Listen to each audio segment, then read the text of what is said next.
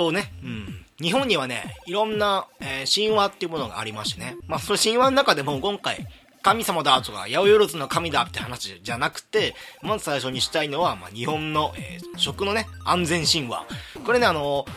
他の国がどうかわからないんですけれども、なんかね、日本っていう国は、まあ、とに、まあ、なんていうかね、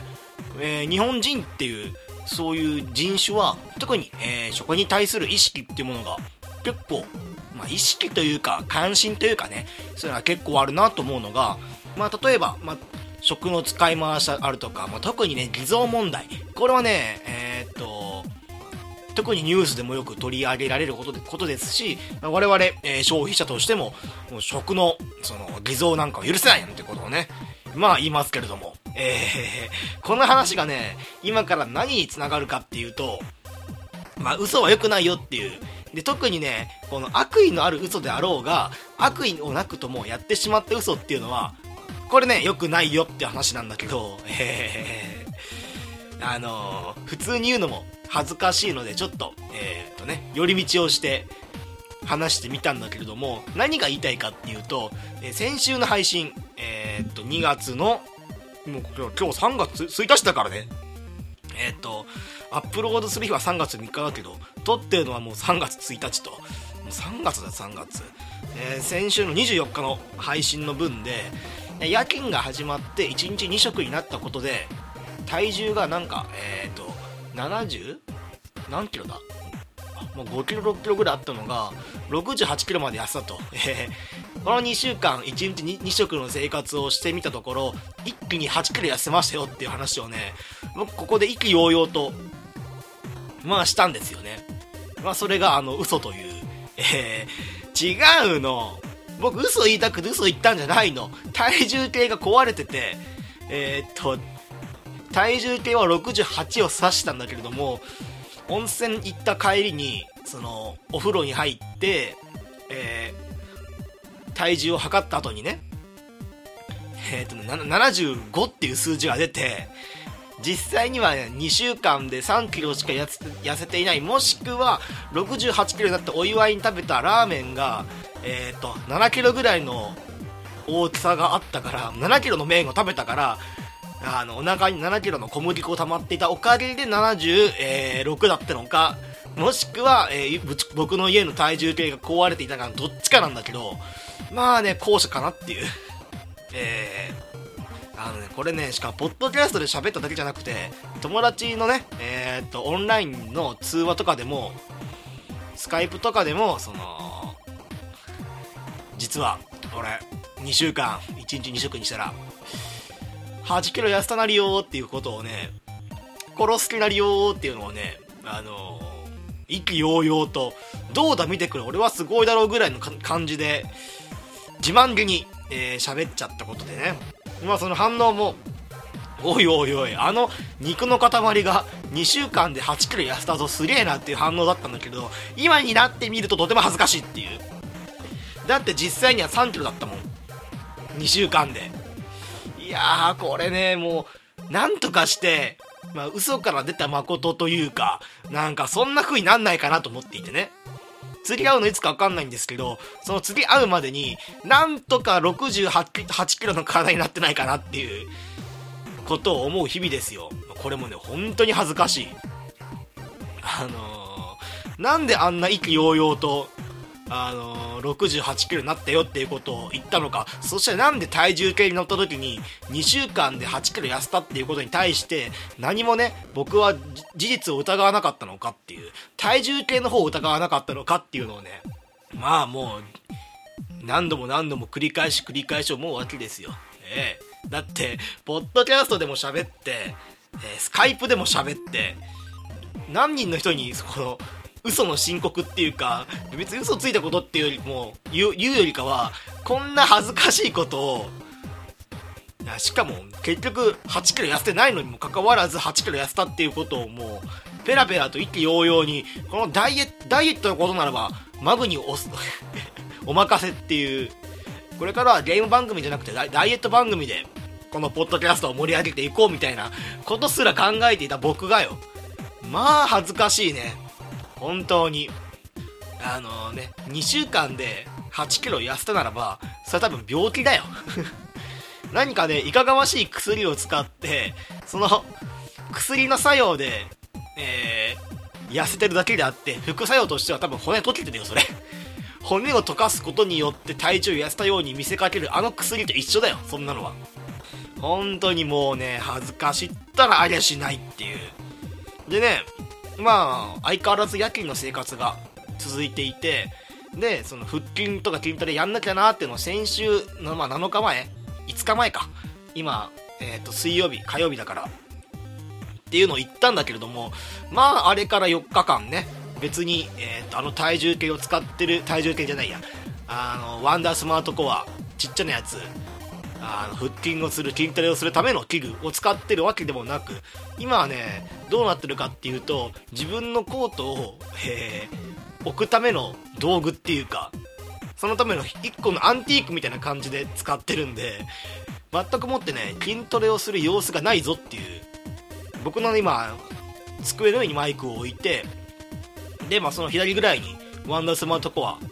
という名の、えー、コートの掛け具が、えー置いてあるんだけれども、まあね、ワンダースモアとかのかけらもなく、まあそのコートで覆いかぶさってるせいで、まるでもう僕は腹筋をしなくていいんじゃないかみたいな、そんなことさえも感じ取ってしまいます。えー、3月の1日、えー、皆さんいかがお過ごしでしょうかそんなね、まあ、嘘の話から始まりました。面白くなければゲームじゃない、えー、ポッドキャスト。えー、ポッドキャストじゃねえや。なんだっけ、ナレーターじゃなくて、これね、毎回毎回言ってるはずなのに、5回に1回、いやよ、5回に1回言い過ぎか、3回に1回のペースで、えー、っと、パーソナリティ、そう、パーソナリティのマグです。えー、すっかり3回に1回のペースでパーソナリティという単語を忘れてしまう。これも多分ね、一途に、えー、あの、2週間で8キロ痩せて、えー、体の骨と、えー、頭の脳みそが溶ける薬を飲んでいるせいで自分の語彙力が下がっているんだろうと、そんなことを推測します。えー、マグです。よろしくお願いしますと。いうわけで、さっきも言いましたけれども、えー、3月入りました。えー、っとね、3月入ったからって言って、別にね、何かが変わるっていうわけじゃなくて、まあ別にまあ365日あるうちの、その中の12月、えー、四季、えー、っと、12ヶ月の中の、まあ、始まって3ヶ月目みたいな。まあ、始まって3ヶ月目っていうことは、要は、えー、っとね、新年始まってから4分の1が終わろうとする月ですね、えー、この3月。まあいろいろ学生であるとかそういう人にとってはまあ別れと出会いの季節でもあるんですけれども僕にとってはまあ今年まあ去年か要は去年の4月から社会人を始めてえー、っともう1年経っちゃうぐらいだからまあ別に大きく変わることないんですけれどもまあとにかくね、引っ越しがしたいなと思って。で、引っ越しをするにも大変なのは、えっ、ー、と、引っ越し先を見つけることもそうなんですけれども、えー、引っ越しをするために何をこの今の家から持って行って何を捨てるかっていう選別をするのが大事だなっていう。僕はね、この今のアパートに4年間住んでるんで、まあね、えー、この4年間のうちにいらないものも溜まっていくわけですよ。特にね、服。服関係はね、あの着るもの着ないものっていうのが本当にはっきりしてる。でしかも僕着ないくせにあのいつまでも取っておくっていう悪い癖があるんで僕のベッドの中にある収納ボックスにはあのー、服がねもう4年ぐらい着ない服がずっと眠ってるような状況だったんで、まあ、久しぶりにこの着る服着ない服っていうのを選定して、まあ、着ないものに関してはもう捨てちゃえばいいやってことで一旦その、まあ、ゴミに詰める準備を整えていたんですけれども、まあね、4年前の自分なんで、あの、今僕が、えー、と、まあ、このポッドキャスト何度か聞いているかならば、まあ、ご存知かもしれませんが、えー、かなり太ってるせいで、4年前着れたものが全く着れないっていう、顕著なのはズボン。ジーパンもあった。僕、ジーパンなんて履かないんだよね。デニムか。デニムも全然履かない。昔っていうか、高校生ぐらいの時はデニムよく着てた気がするんだけれどもまあ全然着なくなったね。もうとにかくデニムも入らない。4年前に買ったデニム。あのー、ズボンあのー、デニムを履くまでもなくえー、自分の腰のラインに合わせただけであこれ無理だっていう。なんかもうはみ出てるしっていうことをね何度も思っちゃってもうその度に辛い。まあそのおかげで捨てるもの、まあ、いるものいらないものっていうのがねねはっきりしたからまあ結構ね楽だったんだけれどもまあねよくまあ4年前あんな服が服っていうかまあえーと、上着とかそういうのも含めてよくまああのデニムが着れたなっていうのをあ俺あもっとこんな安なんだっていうのをねまあ何度も思っちゃいましたね。あとまあ引っ越しにあたって今使ってるニトリで買ったベッドっていうのが組み立て式のベッドなんですけれどもこれをねバラす手段があるのかないのかが全くわからないっていう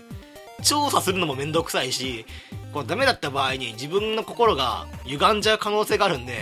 このベッドを粗大ごみに出したらいくらになるんだろうっていうのも含めながら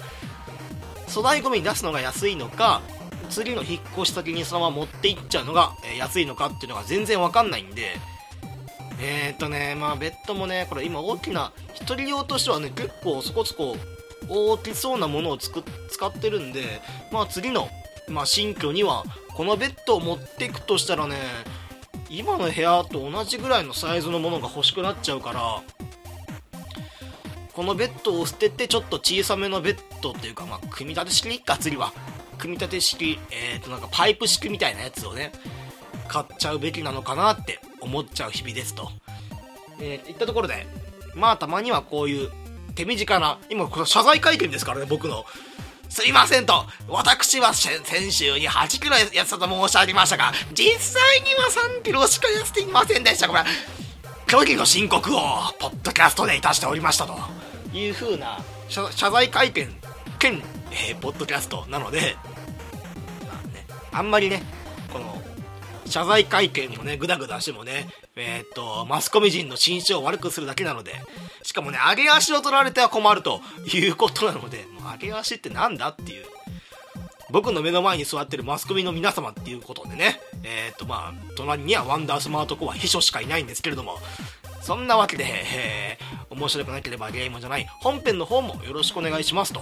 いったところで、えーと、ジングルを挟んで、えー、次、ゲームの紹介いきたいと思います。ジングルなどもよろしくお願いします。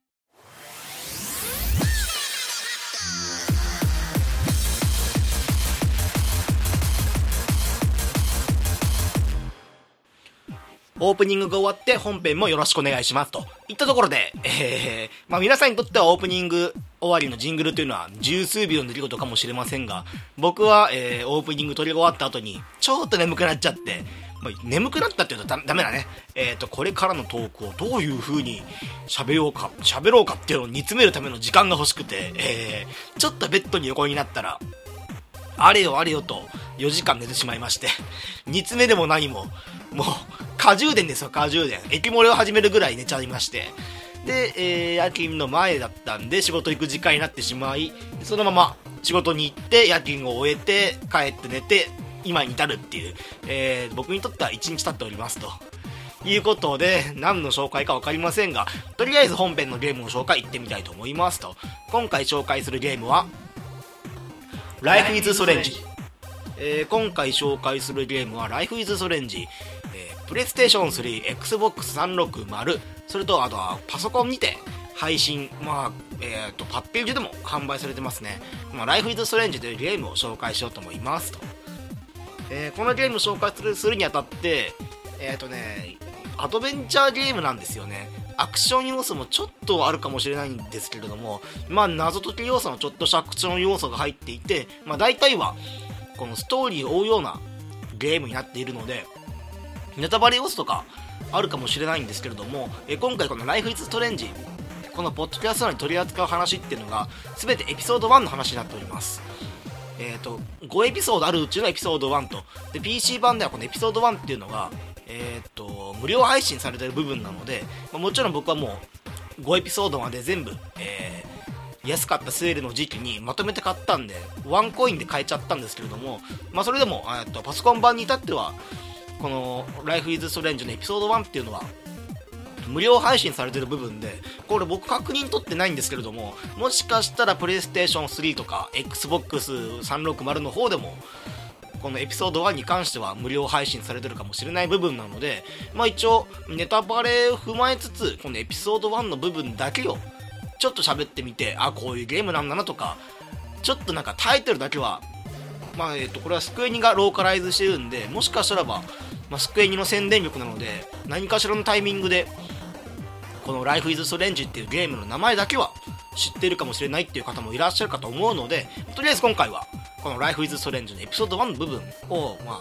昨日の時点でプレイが終わったのでちょっと紹介してみてで興味があるようでしたらばまあ PC 持ってる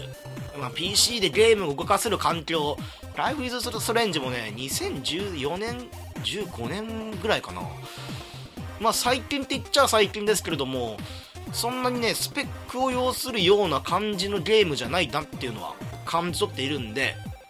まあ、パソコン持ってて、で、Steam のアカウントを持ってる方は、もし興味があれば、この、エピソード1に関しては、無料で配信されてるんで、もしね、まあ、やってみてほしいな、ということを思いながら、えー、今回このゲームの紹介していきたいと思います、と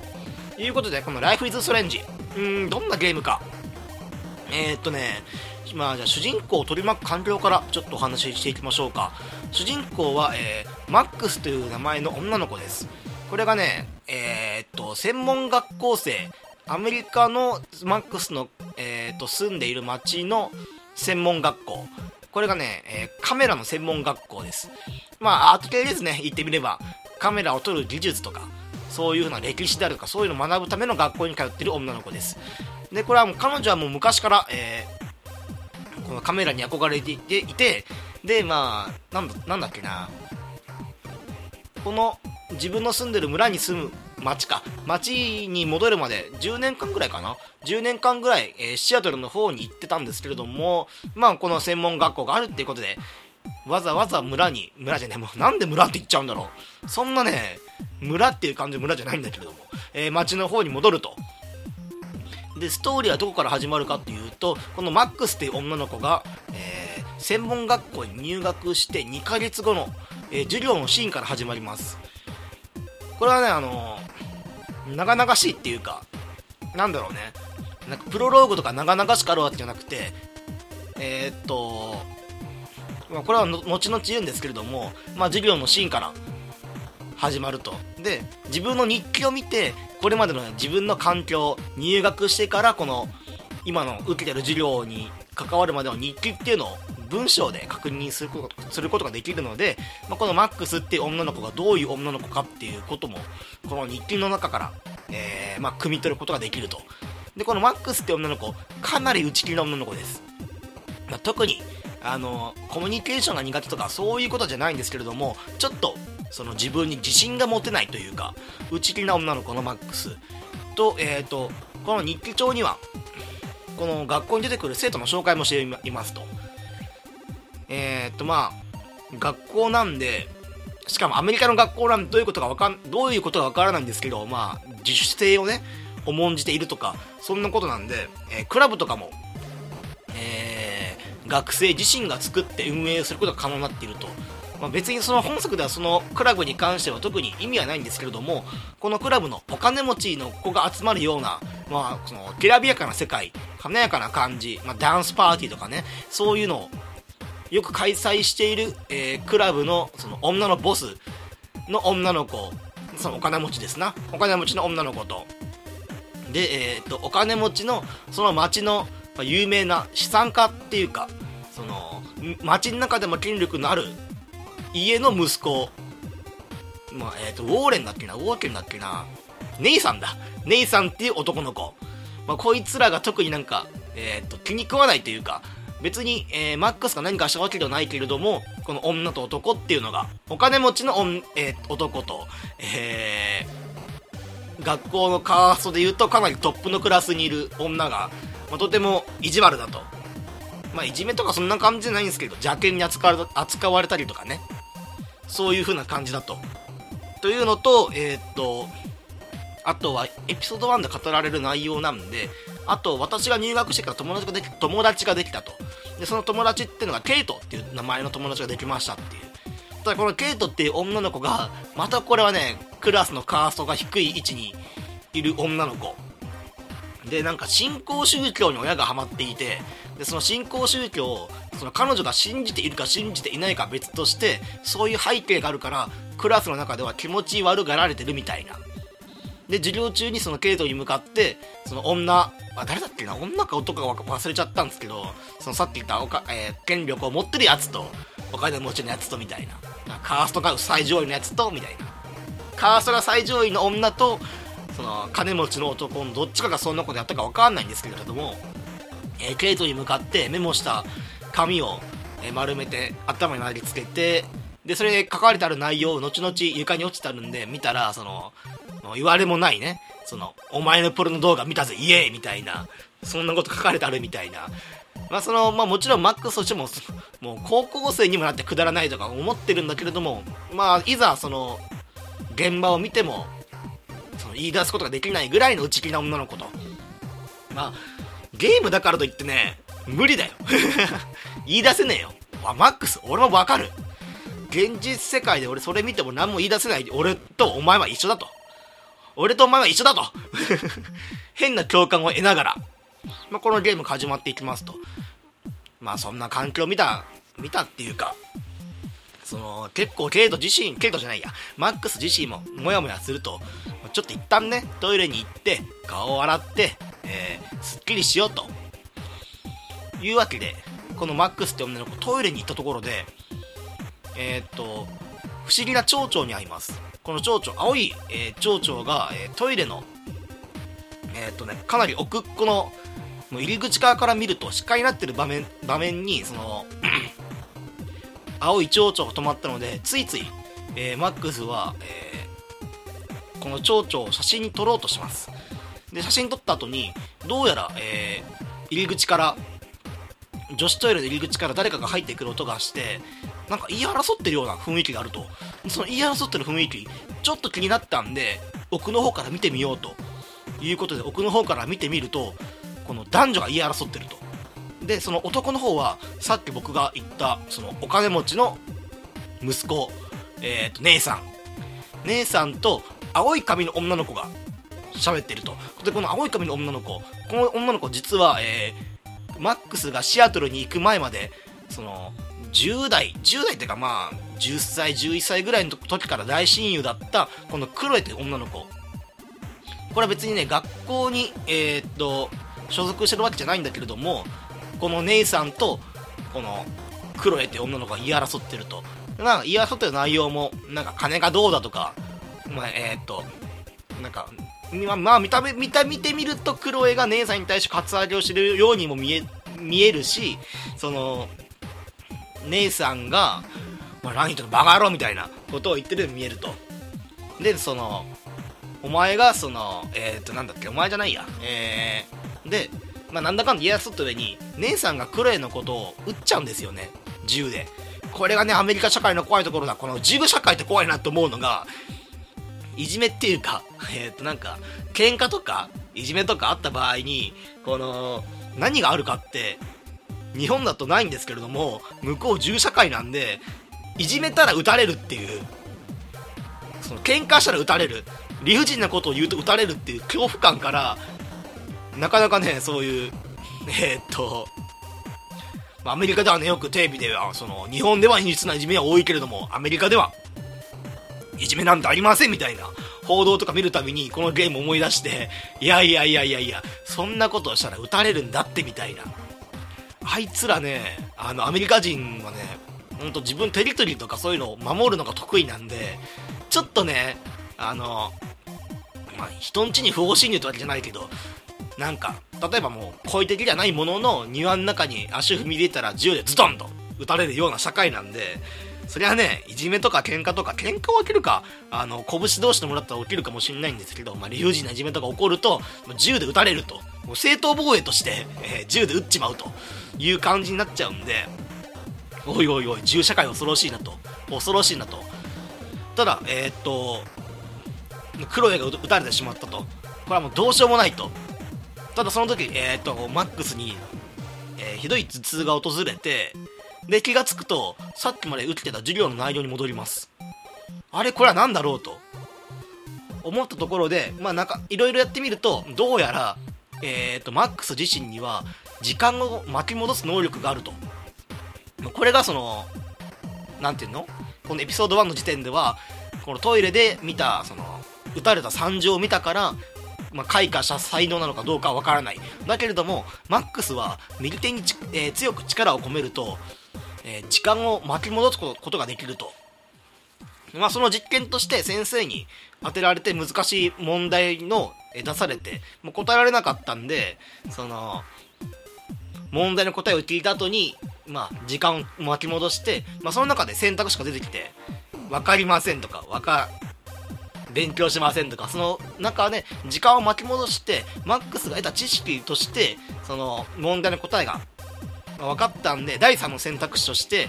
これはこういう答えですねっていうことを言うっていう。基本的にこの、えー、っと、Life is Strange っていうゲームは、時間を巻き戻して選択肢を増やすとか、あのゲームの進行状況を変えるとか、あとはその、マックスの受け答えによって、たまに、えーと、この行動によって未来が変わったかもしれないってメッセージが出るんですけれどもその一番序盤の最たる例としてはまた、えー、このあの女の子を救わなきゃっていうことで授業が終わった後にすぐにトイレに向かって、えー、トイレに向かってその現場を見ると。でその時にそのハンマーを使って、えー警報器のボタンを壊して、その警報器を鳴らすっていう、ここもね、別に選択肢があるわけじゃなくて、今度はその、時間制、リアルタイムで、えクロエとネイさんが言い争ってるんで、その中で、この2人を止めるにはどうしたらいいんだろうと、いうことで、もたもたしてると、まあ、また姉さんが、えー、クレを打ってしまうと。で、また時間を巻き戻して、今度は、えー、クラスのシーンまで戻すんじゃなくて、トイレで最初にその、言い争ってるシーンから巻き戻して、で、ここに、えー、警報器があると。で、ただ警報器は、その、いたずらで押さないように、そのガラスっていうか、結構保護されてしまってると、ガラスで。なんで、えっ、と、ガラスを、えー、破るための道具が欲しいと。いうことでまたちょっと探してみると、えっ、と、モップの下に、えー、ハンマーが、え隠れてあったから、そのハンマーを取って、で、ハンマーで、えー、っと、警報器の、まあ、ガラスを破って警報器を鳴らすと。そこまでの動作を行うことにより、えー、まあ、姉さんとクロエはその、なんていうの？えー、トイレからチリチリになってしまうと。いう感じの、まあ、ただ単にその2択3択の選択肢を取るだけではなくてこの時間を巻き戻すっていう能力を持ったことによって、まあ、広がるこのゲームのなんだよねアク,、まあ、アクション要素とまで言わないんですけど、まあ、ある意味なんかその時間制限内のある中で、この一定の行動行動を取りなさいっていう、まあ、パズル感もあるっていうゲームです。でも時間巻き戻せると言ったんですけれども、そのこの時間巻き戻す能力っていうのは、えーと、決して有能なわけじゃなくてその時間巻き戻せるって言ったらセーブとかロード機能とかがめちゃくちゃになっちゃうんである一定のところまで行っちゃうともうこの先で選んだ行動にはその取り返しっていうか、えー、時間を戻してこの選択を、えー、とやり直すことはできないですけれどもよろしいですかっていう。1個目だとするとトイレから出てきたところで校長先生にばったり会うんでこのネイさんが銃を持ってクレを撃とうとしたことを言うかそれとも私は何も見なかったですと真実を隠し通すかっていうこの2つの選択肢選択肢が出てきてでまあどっちかを選んででその校長室の近くから、えー、まあ、校庭に出ようとするところで、この、この後の点、えー、今選んだ選択肢は変えることはできませんが、もし何かあるんであれば、えー、時間を巻き戻してくださいという風なメッセージが出るっていう、そんな感じのゲーム。で、えー、で、まあ、ゲーム進めていくと、まあ、エピソード1って言ってもね、まあ、そんなね、長い内容でもないんだよね。まあ、無料体験版の部分っていうこともあるんですけれども、でもまあ2時間近くかな、プレイして。でももうちょっと話は続くんだけれども、えっ、ー、と、まあ、後々、その、クロエと10年ぶりに会って、で、学校とかで見渡してみると結構、その、行方不明になってるっていう、えっ、ー、とね、ポスターが貼られてあって、それね、あの、至る所に貼られてあるんで、多分普通にプレイしてると気づいてみるんですけれども、このレイチェルって女の子が行方不明になってるというところで、このレイチェルって女の子が、この実は、えー、マックスがシアトルに行った後にこのクーエと、えー、レイチェルって女の子がすごい仲良くなると。ただ1年前だかまあちょっと前だか分かんないんですけれどもこのクロエって女の子クロエじゃないや、えー、レイチェルって女の子が行方不明にクリになってしまったから、まあ、結構クロエとかもポスターを貼ったりとか、まあ、精力的に、えー、レイチェルを探すために、まあ、尽力していますよっていう。それと、えー、あともう一個気になるのがえー、っとねこのクロエととある、えー、海岸、えー、海岸じゃないか港か。港に行った時にえー、っとねマックスはとある夢を見ます。この夢の内容っていうのが大きな竜巻が、えー、自分の街を襲うっていうシーンです。これ実はね学校一番最初の学校のシーンの前にもこのシーンが挟まれるんですけれども最初はこのシーン全然意味わかんなくて何なんだろうこのシーンと。道道沿いに沿って森から、えー、灯台の方まで向かって歩いていくと大きな竜巻が見えてでそこで夢が覚めて授業のシーンに移る。でそこからゲームがスタートっていう風な感じだったのが、まあ、ここでクロエとクロエと、えー、東大で話す時にまたそのシーンが出てきてで今度は、えー、正確な日付が分かります。これがそのこのプロローグの時点で月曜日だったのが、えー、っと新聞が流れてって吹い、えー、風で吹かれてこの新聞をよく見てみると今週の金曜日だってことが分かります。ということはつまり月火水木金この5日。この5日間のうちに台風をどうにかしないと街も友達も全て吹き飛ばされてしまうっていうのをこのマックスが予知します。まあ、そこでもなんかちょっと、え、ー、と、クレをし、黒、黒絵を信じ込ませるためにちょっといろいろある、んですけれども、まあ、そこは放っておいて、っていうことは、もうこのエピソード1の時点でこのゲームの目的っていうのがはっきりしていて、一つ目は、えー、親友のクロエとその、親友のクロエの友達である、えー、レイチェルが行方不明になってるから、このレイチェルがどうなってるかっていうのを探るっていうシーン。あともう一個が、えー、5日後にこの街に、えー、竜巻が来てしまうと。それを食い止められるかどうかは別として、えー、っと、この襲いかかってくるであろう5日後の竜巻をどうにかしようっていう、多分ね、そういうゲームだと思うんだよね。まだ僕エピソード1しかやってなくて、プレイ時間も2時間ちょちょっとだからね、わからないんですけれども。と、まあ、ここまでが Life is Strange の多分のゲーム感覚。ゲーム感覚っていうか、そのゲームの目的。行方不明者を探すっていうことと、あとは、えー、っと、5日後に襲いかかってくるであろう竜巻を、自分の時間を巻き戻す能力と、この時間を巻き戻す能力によって、人を動かすこともできるんで、まあ、巻き戻せるんで、人の行動とかをね、まあ、今さっき言ったような、その、ネイさんが来るを打つところを改変するみたいなこともできるんで、この時間を巻き戻す能力を駆使して、で、その、マックスのの取り巻く人間関係っていうのをどうにかしようみたいなそういうゲームだと思うんだよね。であとこのゲーム。僕はね最初の方はねその時間をねよく巻き戻したんですよねエピソード1の時でも結構そういう選択肢って多く出たんで時間を巻き戻してできる限り、えーと、自分がヒーローであるかのような例えばその喧嘩があったらその仲裁に行くとかでその恋人同士のいざこざがあったらその仲裁っていうか、まあ、なんとかするとか、そういう風なことに力を使ってたんですけれども、なんか途中から、なんか違うなって。だって、最初言ったように、俺は黒いと一緒、黒いじゃない、もう、やだな。えー、俺はマックスと同じだと。お前の内気なところもそうだし、お前がカメラオタク、まあ、僕はカメラオタクじゃないんですけれども、まあ、オタクって部分で一緒だと。で、ちょっと人に心が開くのが苦手っていうか、その言いたいことをはっきりと言えないこの性格ポイズンっていうところも俺と一緒だというところでえらくなんかその自分に投影するっていうかあんまりこのマックスっていう女の子に、ヒーロー的な行動してほしくないなっていう変な欲求が出ちゃってであるシーンえっ、と警備主任の男とえっ、とこのケイト、さっき言ったように、その、ちょっといじめられていて、で、親が新興宗教にハマってるみたいな女の子が言い争ってるまでもいかないんですけど、なんかその、警備主任の男が、えー、ケイトに向かって、かなり攻め立ててるシーンがあると。そのシーンの中で選択肢が出てきて、その警備主任と、えー、ケイトのところに行って、この2人を仲裁する。もしくは、か、えっ、ー、と、隠れて写真を撮るっていう、この2つのシーンがあって、で、僕としては、えっ、と、そんなさ、しかも怖いんですよ、警備主任。元軍隊上がりっていうことなんで、まあ、身長も1 8 9 0センチあって、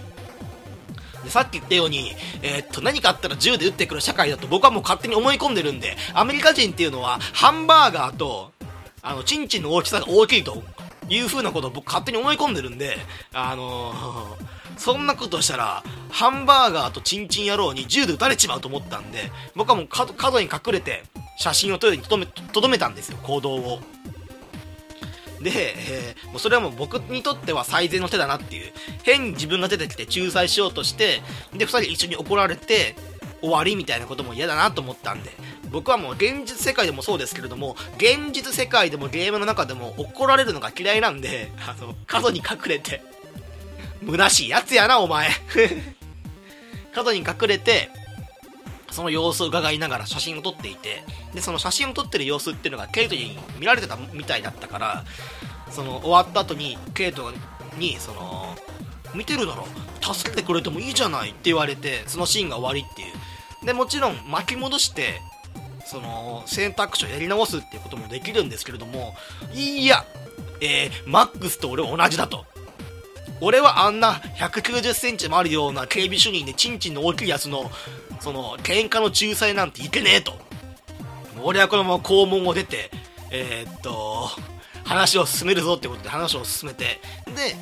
えー、ま、さっき言ったようなクロエとの出会いっていうかまたそのクロエとそのレイチェルの話を聞いてみたいな竜巻の流れを聞いてみたいな。でそこがエピソード1が終わりですよってなったところでこのゲームね面白いなと思ったのがその実はこのゲームオンライン対応していてでも今言ったところって全然あのアドベンチャーモードなんであの特にオンラインで何かあるような場面もないんですよ。このオンライン対応って書いてあって何に使うのかなと思ったら、エピソードが終わるたびにそのエピソードで、えー、選択した選択肢。これが世界中の人間はその選択肢、この2択のあるうちのどちらかを、どっちを選択しましたか？っていうのを統計が出るっていう、そういう機能がついていて、で、まあ、例えば、さ、まあ、喧嘩を仲裁し、仲裁しないとか、そういうシーンで、まあ、こっち仲裁したのは80%ですと。で、仲裁しなかったのは20%ですみたいに出てくるんだけれども、えー、さっき言った、あの、警備主任の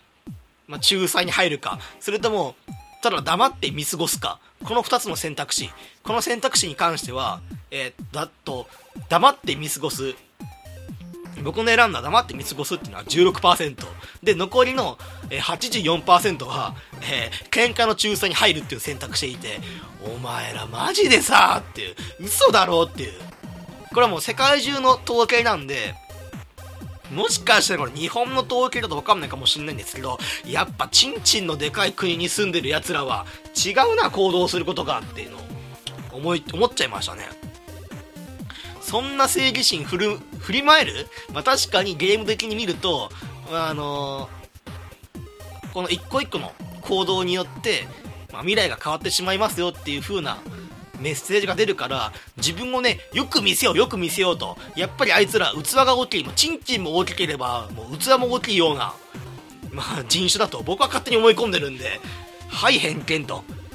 1日3食ハンバーガー食べてポテトが入ってるからヘルシーだよ。野菜だよっていうフライドポテトじゃねえかみたいな。油で揚げてんだよそれはみたいな。いう風な人種の言うことはちょっとねゲスねえなと。いやー、ちょっとね、僕はもうこのゲームのことは、まあ、ゲームオーバーにならない限りは、できる限り、マックスと僕は同じなんだっていう。俺とお前は同じその内気でコミュニケーションが苦手で喋るのが下手で、で、えー、自分の言いたいことも言えないこんな世の中じゃポイズンっていうことをポッドキャストで言ってるようなそんな人間なんだお前はっていうことを、まあ、強く深く思ったので、え、これからエピソード2エピソード345とやっていくんですけれどもまあ、できる限りは、その、自分に似せたっていうか、もし自分がこの場に立ち会ったならば、僕はこういう選択肢を取りますよ、みたいな。いうプレイをね、まあ、貫き通して、で、その結果エンディングがどうなるかは全くわかんないんですけれども、まあ、頑張ってそういう風にね、貫いていこうと思いますと。いったところで、えっ、ー、と、今回はこの辺かな。えっ、ー、と、合わせて40分ぐらいか。まあ、こんなもんでしょうと。いうところで、えー、っと、次回は来週配信できるかな3月の3日ですね、配信日は。3月3日なんで、来週が3月の10日と。まあ、多分大丈夫でしょうと。いったところで、えー、っと、今回はこの辺で終わりますと。このポッドキャスト、えー、Twitter もやっております。えー、っと、ユーザー名が、ユーザーアカウント名が、えー P が大文字、PODCAST アンダーバー GAME、PODCAST アンダーバー GAME、ポッドキャストアンダーバーゲーム、えー、面白くなければゲームじゃないで検索しても出てきますと。最近ちょっと嬉しいのはね、えっ、ー、と、面白くなければゲームじゃないで、で、えー、Google で検索すると、この番組が一番上に出てくることがちょっと嬉しいね。最初の方はね、全然出てこなかったんですけれども、まあ、続けていくと、まあ結構ね、そのありがたいことですよ。上の方に出るな、出ることはありがたいなっていう。ただまあ、クリティカルに面白くなければゲームじゃないっていう風に Google で検索する人が、その偶然検索するっていう人がね、何人いるかについてはまあわからないけれども。まあそんなところですよ。といったところで今回はこの辺で終わりますと。じゃあ僕は、えっ、ー、と、時間を巻き戻して、えー、昨日の時点まで時間を巻き戻して、寝ずに、えっ、ー、と、オープニング撮った後に寝ずに、そのままゲーム本編の話をすることにより、今日の休みの日を、もっとね、その一日有意義に使えた世界線に戻りたいんで、えこの辺で終わりますと。聞いたところでありがとうございました。お聞きいただきありがとうございました。これからも、定期的に、ポッドキャストを投稿しようと考えています。拙い喋りですが、購読していただけると幸いです。